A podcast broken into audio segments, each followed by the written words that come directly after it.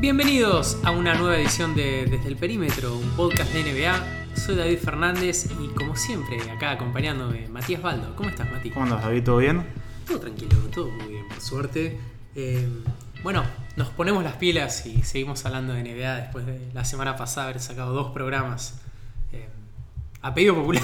Sí, a pedido No popular. vamos a colgar otros cuatro meses. Entramos en ritmo y así que nos metemos de lleno eh, en un análisis un poquito más pormenorizado y detallado de cada, de cada franquicia. Hoy vamos a ir con tres en particular. Arrancamos la primera, Toronto Raptors, que están siendo la gran sorpresa del este. Segundos, eh, con 29 triunfos y 13 derrotas.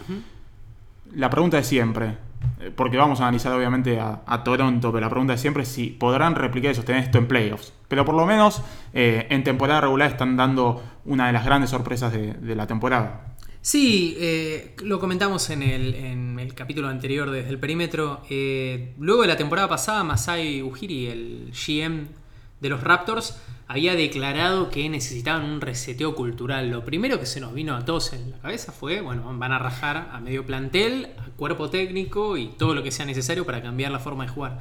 Sin embargo, mantuvieron eh, los mismos nombres, tanto en el banco como sobre el parqué, y, y han cambiado, en serio, la forma de jugar al básquet. Excepto Jonas Valanciunas, que a esta altura ya parece algo, un caso perdido. Sí, me parece que ese reseteo ahora, ya cuando estamos pasando la mitad de temporada, eh, eh, correspondía más a un cambio de mentalidad que a un cambio de, de justamente de piezas, eh, más de la estructura incluso ofensiva que de lo que era eh, los nombres propios. Y se está viendo, porque realmente la temporada regular eh, ha demostrado que Toronto cambió, eh, es un equipo hoy que cambió incluso su forma de jugar. Obviamente esas modificaciones, me parece que eso apu- apuntaban después de esos comentarios, que uno es verdad, cuando los hizo pensaba, bueno, se va todo por la borda en Toronto. Sí, el cambio principal que lograron fue sumar mucho más tiro desde el perímetro, arrancando por Demar de Rosan, un jugador que ya con 28 años, siempre la gran crítica que se le hacía es no tira triples, no puede tirar triples, además de que no defiende. Defender sigue sin defender, pero está promediando un 36% de larga distancia, que es un, ¿no? es un número notable. Si vamos a, a este cambio, para evidenciarlo un poquito, hace dos temporadas Toronto estaba décimo noveno en triples intentados. La última temporada estuvo vigésimo segundo. Y en esta está octavo. Sí, sí, es un cambio absoluto en cómo. eh, En, en el armado ofensivo del equipo. Y además de esto, bueno, han rendido siempre, desde que llegó Masai Ujiri en realidad a ser manager, han rendido siempre los, los suplentes jóvenes. Eh, Este año principalmente, bueno, Fred Van Vliet ah, puede armar juegos del banco de suplentes, pero principalmente Pascal Siakam, eh, que ha sumado, a ver, eh, bastantes recursos Sí. en su juego. Y por sobre todas las cosas, eh, Jacob Portel, por ejemplo, y Oshi, el rookie Oshi Anunobi, no sé bien cómo se pronuncia eso, pero mm, están aportando mucho en serio. Portel eh, le está sacando minutos a Jonas Valanciunas, que era una de las grandes promesas que tenía este plantel. Y. Y básicamente lo, o sea, lo, lo va a dejar sin trabajo en la liga casi. A esta altura yo no sé por el lituano quién puede llegar a poner algo. No. Adelantándonos a lo, a lo que vamos a hablar más adelante, que es el periodo de traspasos de la NBA. No, no es una gran pieza de cambio. No, pero originalmente, a ver, eh, prometía bastante. Sí, sí. Parecía que eventualmente Valanciunas iba a terminar siendo un jugador de 20 puntos, 10 rebotes, tal vez no lo más eficiente del mundo. Pero, Pero ni sí. ¿Cómo? Ni siquiera eso. No, no, para nada. Lo que, lo que me queda de Toronto es que ese cambio en la forma de jugar eh, habrá que ver, y según lo que decía por ejemplo Casey, eh, es que esto se va a poder sostener en playoffs. Y esa es la gran incógnita. Sí, es lo mismo que les pasa todos los años. Eh, Durante la temporada regular muestran mucho, muestran mucho, y cuando llega la postemporada se caen. Bueno, hay una creencia en Toronto que esto se va a poder extender. ¿Por qué? Porque pasaron básicamente lo- a lo que jugaba antes Toronto, era el, eh, un poco eh, el isolation, el uno contra uno de Lowry y de Rosen. Eh, me parece que han cambiado bastante su forma de jugar en este año, eh, involucrando más. Y hay un partido puntual que, que tal vez lo demuestre, que sea el último contra Cleveland, donde DeRozan hizo 13 puntos, Lowry no jugó, Ibaka tampoco, pero sin embargo toda la estructura está bien. Estamos hablando de un partido de temporada regular, con todo lo que ya hemos marcado entre los cambios que se dan en partidos y ajustes de temporada regular y, te- y playoffs. Pero fue un partido donde se repartió goleo, donde obviamente tiró 42 eh, triples Toronto. Digo, es llamativo y demuestra básicamente este cambio que hablamos eh, eh, de Toronto. Sí, e irónicamente es, terminó siendo algo positivo dentro de los Raptors que Kyle Lowry haya bajado un poco su nivel. Porque hasta ahora el problema era siempre, dependían mucho de Kyle y cuando llegaban los playoffs este se caía a pedazos y no iban a ningún lado. Este año está jugando decentemente y poco más.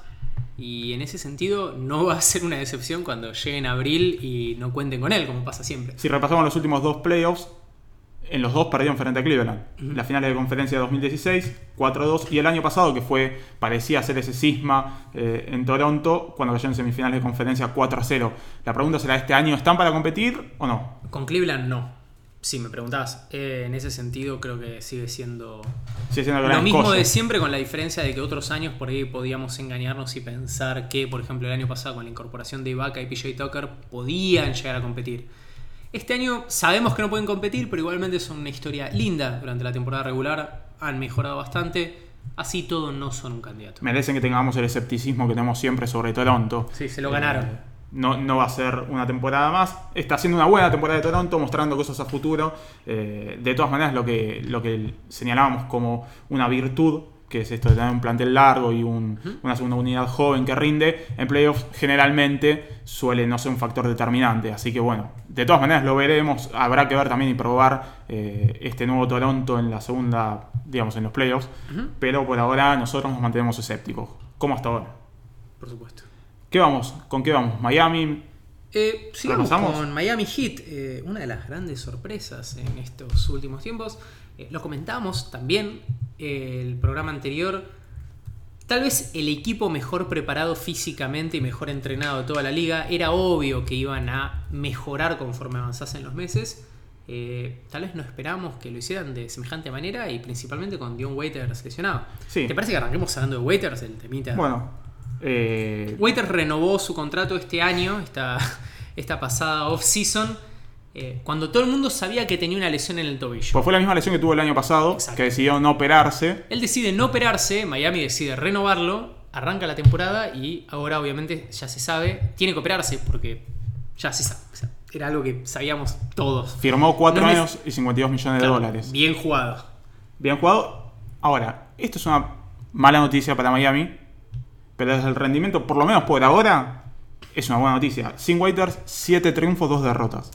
Sí, a ver, sería una mejor noticia todavía si directamente no lo hubieran firmado. Claro. eso. Ese es el gran, el gran tema. Más cuando, a ver, no somos insiders, ni mucho menos nosotros, y todos sabíamos que eh, había un rumor fuerte de que Dion Waiters necesitaba operarse el tobillo. Así que, bueno, nada. En lo personal, Waiters jugó bien sus cartas. Sí. Hizo lo que cualquiera que, que, busca renovar un contrato hubiera hecho. Sí, principalmente porque Miami no tenía alternativas. Ese es el gran tema. Tenía, lo hablamos en los episodios, eh, luego de terminada la temporada pasada eh, tenían dos opciones, eh, reventar todo y arrancar de cero o renovar a los muchachos que traían. Bueno, decidieron renovar a los jugadores. Decidieron renovar y es un equipo que hoy es profundo, que hoy se mantiene eh, cuarto en el este con 25 triunfos y 18 derrotas.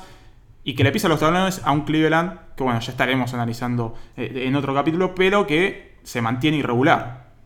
Sí, tienen 8 jugadores que están promediando más de 10 puntos por partido, que es una barbaridad.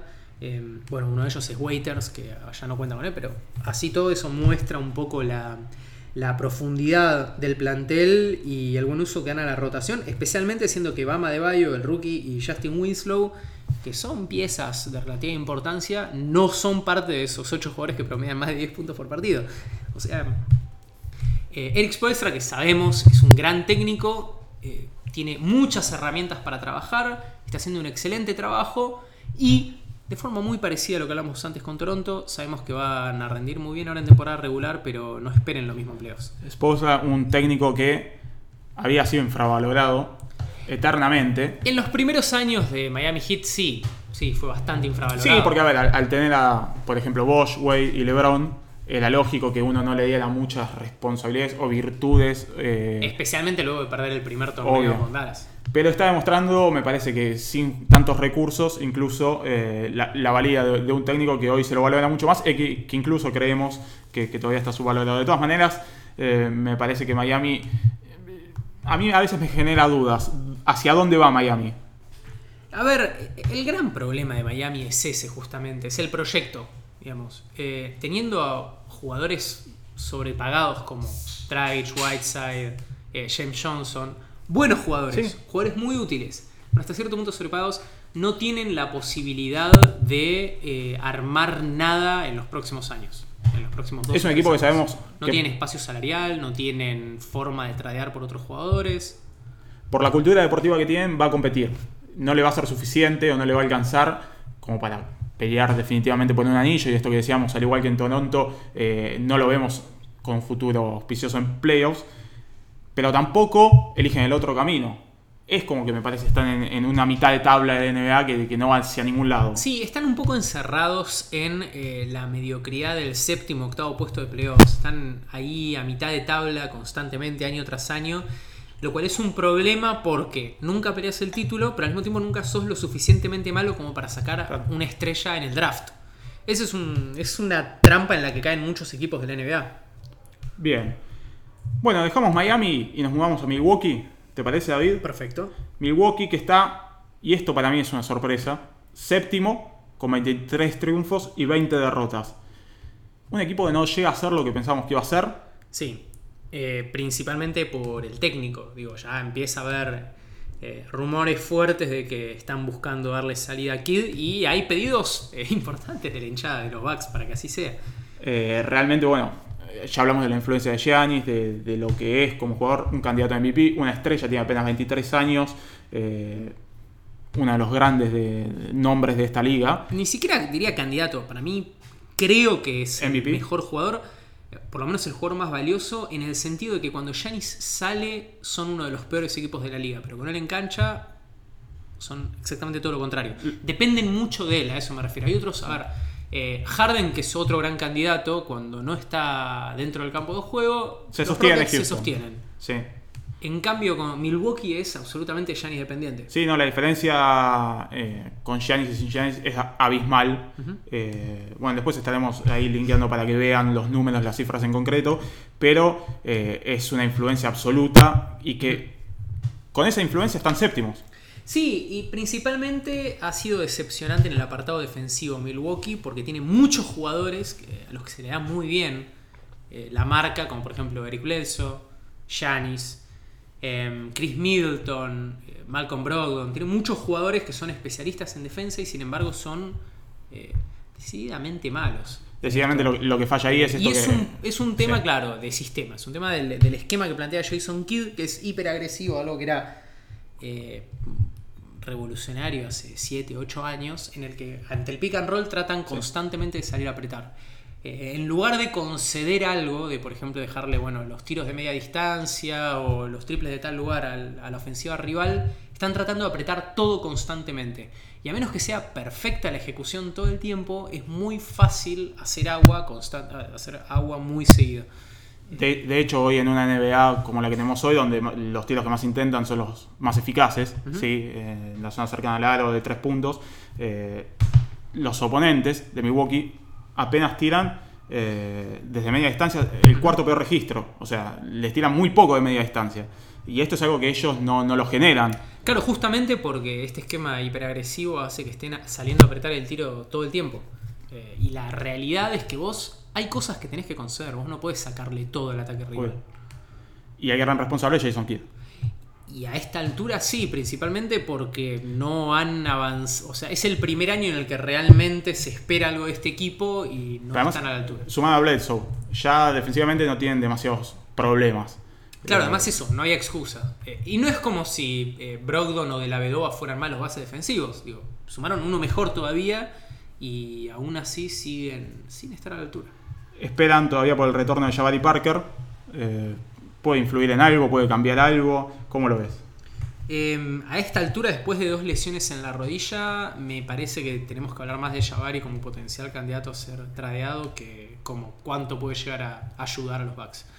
Y, hablando de trades, hay un nombre que se rumorea que, que están buscando y que ya nos vamos metiendo también en la, en la parte de los rumores de, de la liga. Y es de Andre Jordan. De Andre Jordan, sí. Bueno, y justamente eh, un rumor que se había corrido por ahí era justamente un trade centrado en esos dos nombres, en Jabari Parker y de Andre Jordan.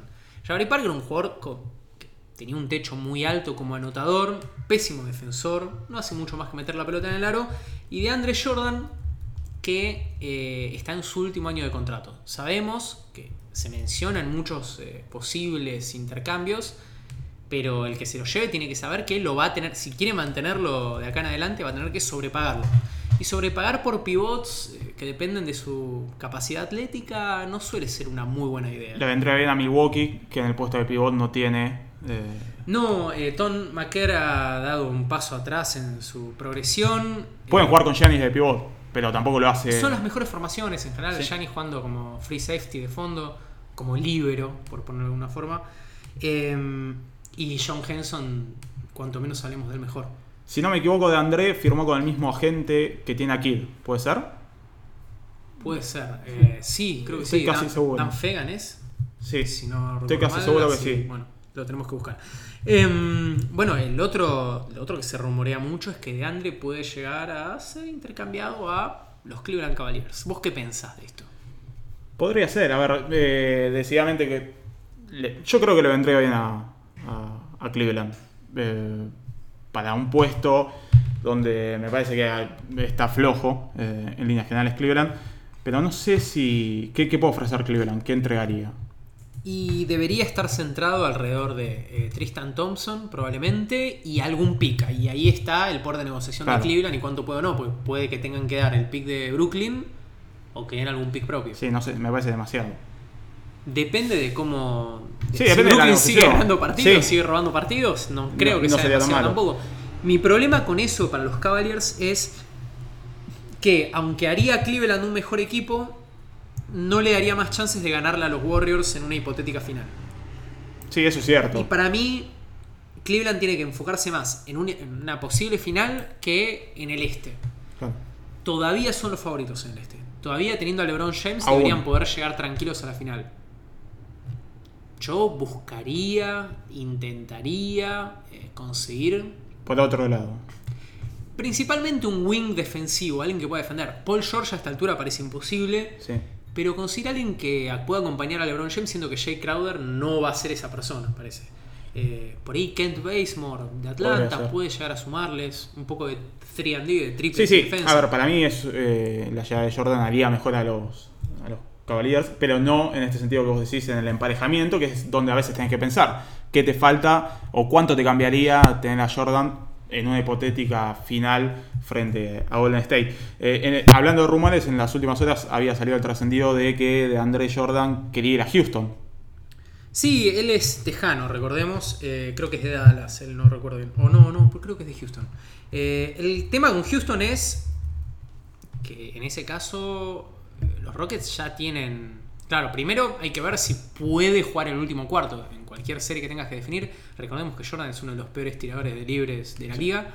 Y por otro lado es que los Rockets ya tienen a Clint Capela, que tiene sus debilidades, pero que es un poco redundante con Sí. DeAndre. E incluso si intentase hacer un intercambio entre Capela y DeAndre, Capela es más joven, tiene todavía capacidad de mejorar, no enten- y no es agente libre como, A mí me, pa- me parece técnicamente incluso puede llegar a ser superior. No sé si hoy es mejor, pero me- creo que a futuro puede crecer. Es más joven. Y más después del- de, de la trifulca que hubo entre Rockets y Clippers, habrá que ver cómo queda parado DeAndre Jordan, que Bueno. no jugó porque está lesionado. Una historia hermosa esa. Algo maravilloso. de Lo, que Lo, ya- ya podemos repasar. Eh, recordemos, sucedió eh, ayer. Ayer, Ayer. Hoy estamos grabando esto el martes, 16 de enero. Fue el 15, el lunes 15.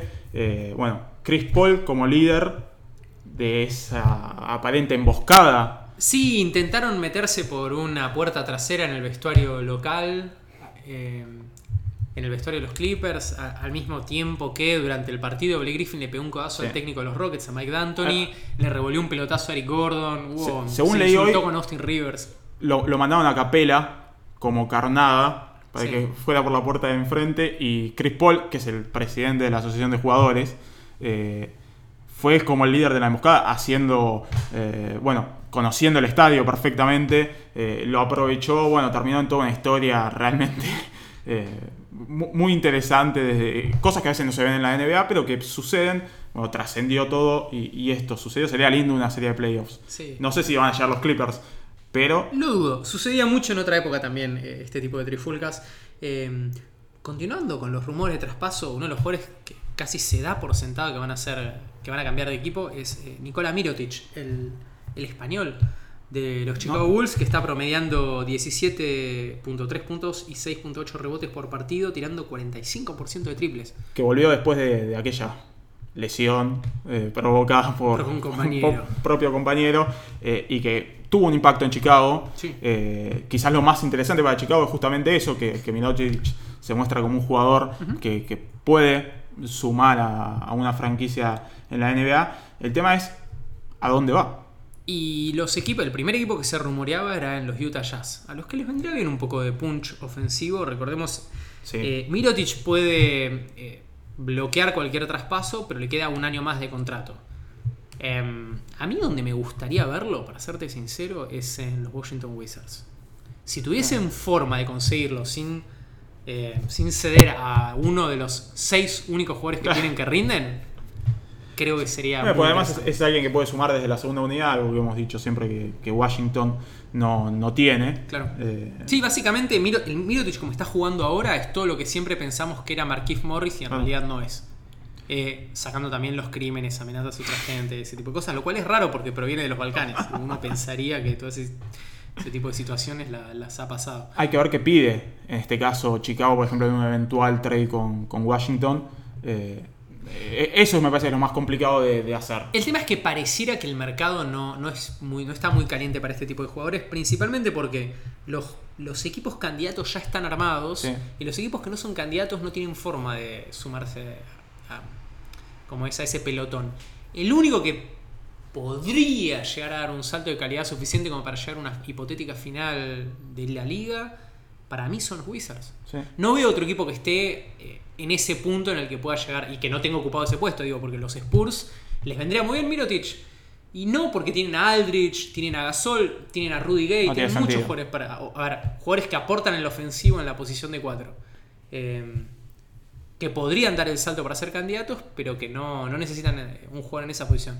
En cambio, los Wizards, yo creo que podría Es llegar. interesante. Insisto, no, no sé qué, qué podrá ofrecer, Washington, pero bueno, la ingeniería se la dejamos a, a los amigos de, de los Wizards. ¿Nos queda algún nombre por repasar? ¿Algún rumor, David? Eh, a ver, hay un rumor. Ahí está Tyreek Evans de Memphis que está teniendo una muy buena temporada y es agente libre. Sería hermoso. Ese es un jugador que sería hermoso ver en San Antonio Spurs. Sí. Tiene todo lo que los Spurs necesitan. Un jugador que crea desde el drible, que pueda atacar el aro. Está tirando más de 40%, en, eh, 40 en triple. Y ese sí tendría un efecto en San Antonio. Exacto. Le daría a San Antonio todo lo que los Spurs necesitan. Es decir, lo que Manu te puede dar por 12 Claro. minutos por partido, tal vez lo podría dar en 25. Lo que Parker ya no, ofrece. Exacto, encima de eso puede jugar, armar un poco como base, Sí. puede jugar de alero, puede jugar con la pelota, puede jugar sin la pelota, puede atacar al aro, es realmente efectivo atacando el aro y sacando a Kawhi, no sé si tiene otro jugador No. que pueda, pueda No. ir al canasto directamente. Em, después hay dos lugares en los que me gustaría concentrarme. Vamos. Eh, uno es, bueno, Nerlens Noel. Nosotros contamos antes de que arranque la temporada como... La historia. Em, se pudrió todo entre, los entre Nerlens Noel, sus representantes, y la dirigencia de los Dallas Mavericks. El dueño de Dallas eh, lo mandó a la mierda. De pocas pulgadas. Sí, Mark Cuban. Literalmente. Y la respuesta cuál fue? Este año no está jugando Noel. Eh, es agente libre, sin restricción. ¿Qué va a hacer de la carrera de Noel? ¿Lo van a cambiar? ¿Va- ¿Lo van a hacer comer banco? ¿Lo van a cortar? Existen las chances también de que lo corten. Yo, no- yo lo cambiaría por. A esta altura, eh, intentaría cambiarlo por algo redituable. Eh, ¿Qué? Es la gran pregunta, principalmente porque tiene serios problemas de actitud, se sabe que no Sí. le gusta entrenar, se sabe que tiene problemas de lesiones, se sabe que se ha peleado con todo el mundo y que lo más notable, a ver, el- técnico mismo había sido que dijo, eh, Carla y le había dicho que le gustaban mucho los panchos de la cancha de Dallas. O sea, cuando eso es lo, lo más destacable que No. tiene para decir de tu entrenador de voz, Sin dudas es un problema que me parece que Dallas de todas maneras resolvió bien, dentro de todo. Eh, no pagó casi nada por, Por él, eso. pero tampoco va a recibir nada ni dentro ni fuera de la cancha por él. No, Eh, eso es un problema. Digo, hubiera sido peor si lo sobrepagaban y todo esto sucedía. Hay tres equipos donde yo lo vería. A ver. Yo creo que Boston podría darle un lugar. tiene el temita de la química en el vestuario, pero yo creo que Boston le podría dar lugar.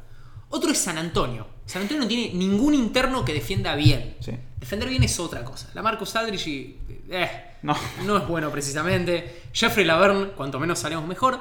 Y Gasol, def- a ver, As- defiende con las mismas ganas que yo limpio el desagüe del baño. Eh, creo que si hay alguien que puede resucitar la carrera de Nerlens Noel es Sí, Popovich. en San Antonio. Y ah, principalmente porque probablemente sea muy barato el mercado de Claro. agentes libres después de este año, principalmente en pivots.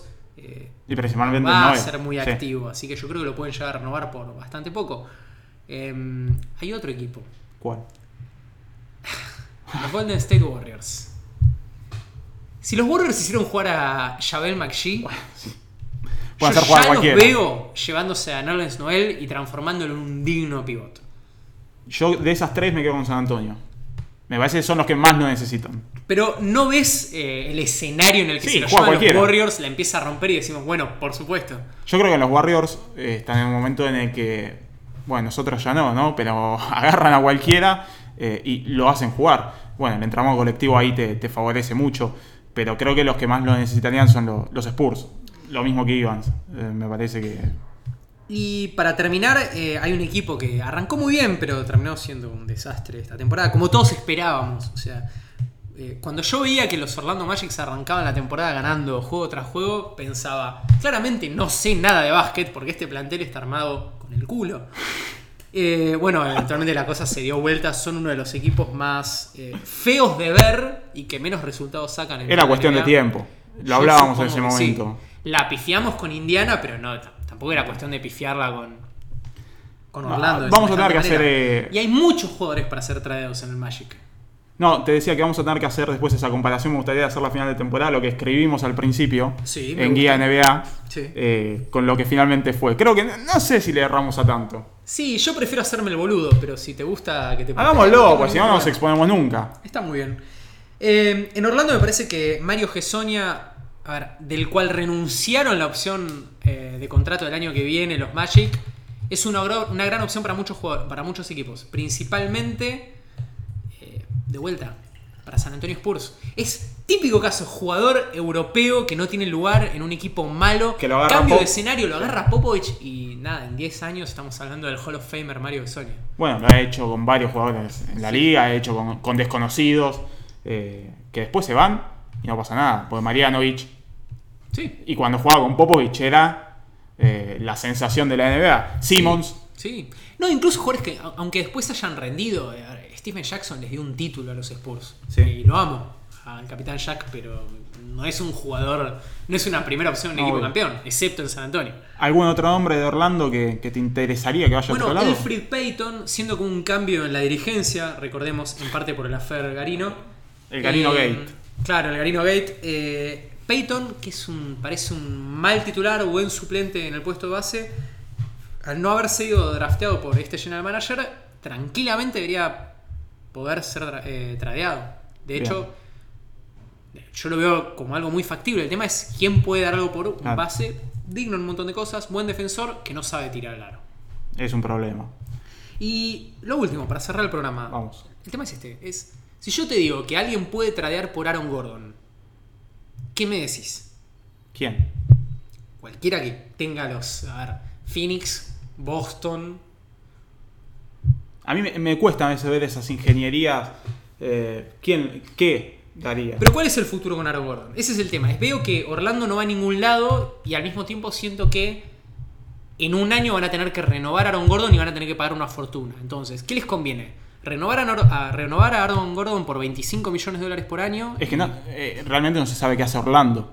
Ese es el problema. Ese es el gran problema. ¿Qué es lo mejor? ¿Mantener determinados jugadores o directamente dinamitar todo y arrancar de cero? Que está bien, sería dinamitar todo y arrancar de cero por tercera vez en cinco Sí. años. con Ese es- otra ese es el dirigencia todo. problema.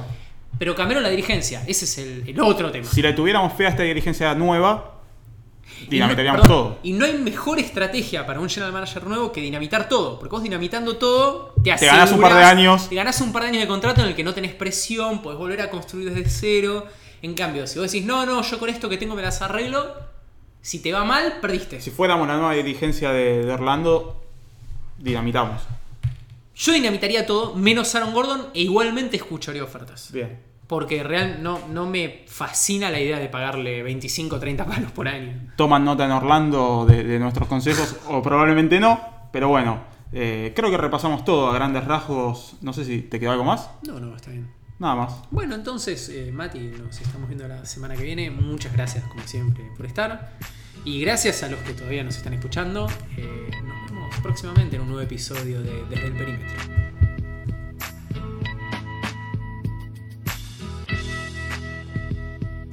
Take that for data.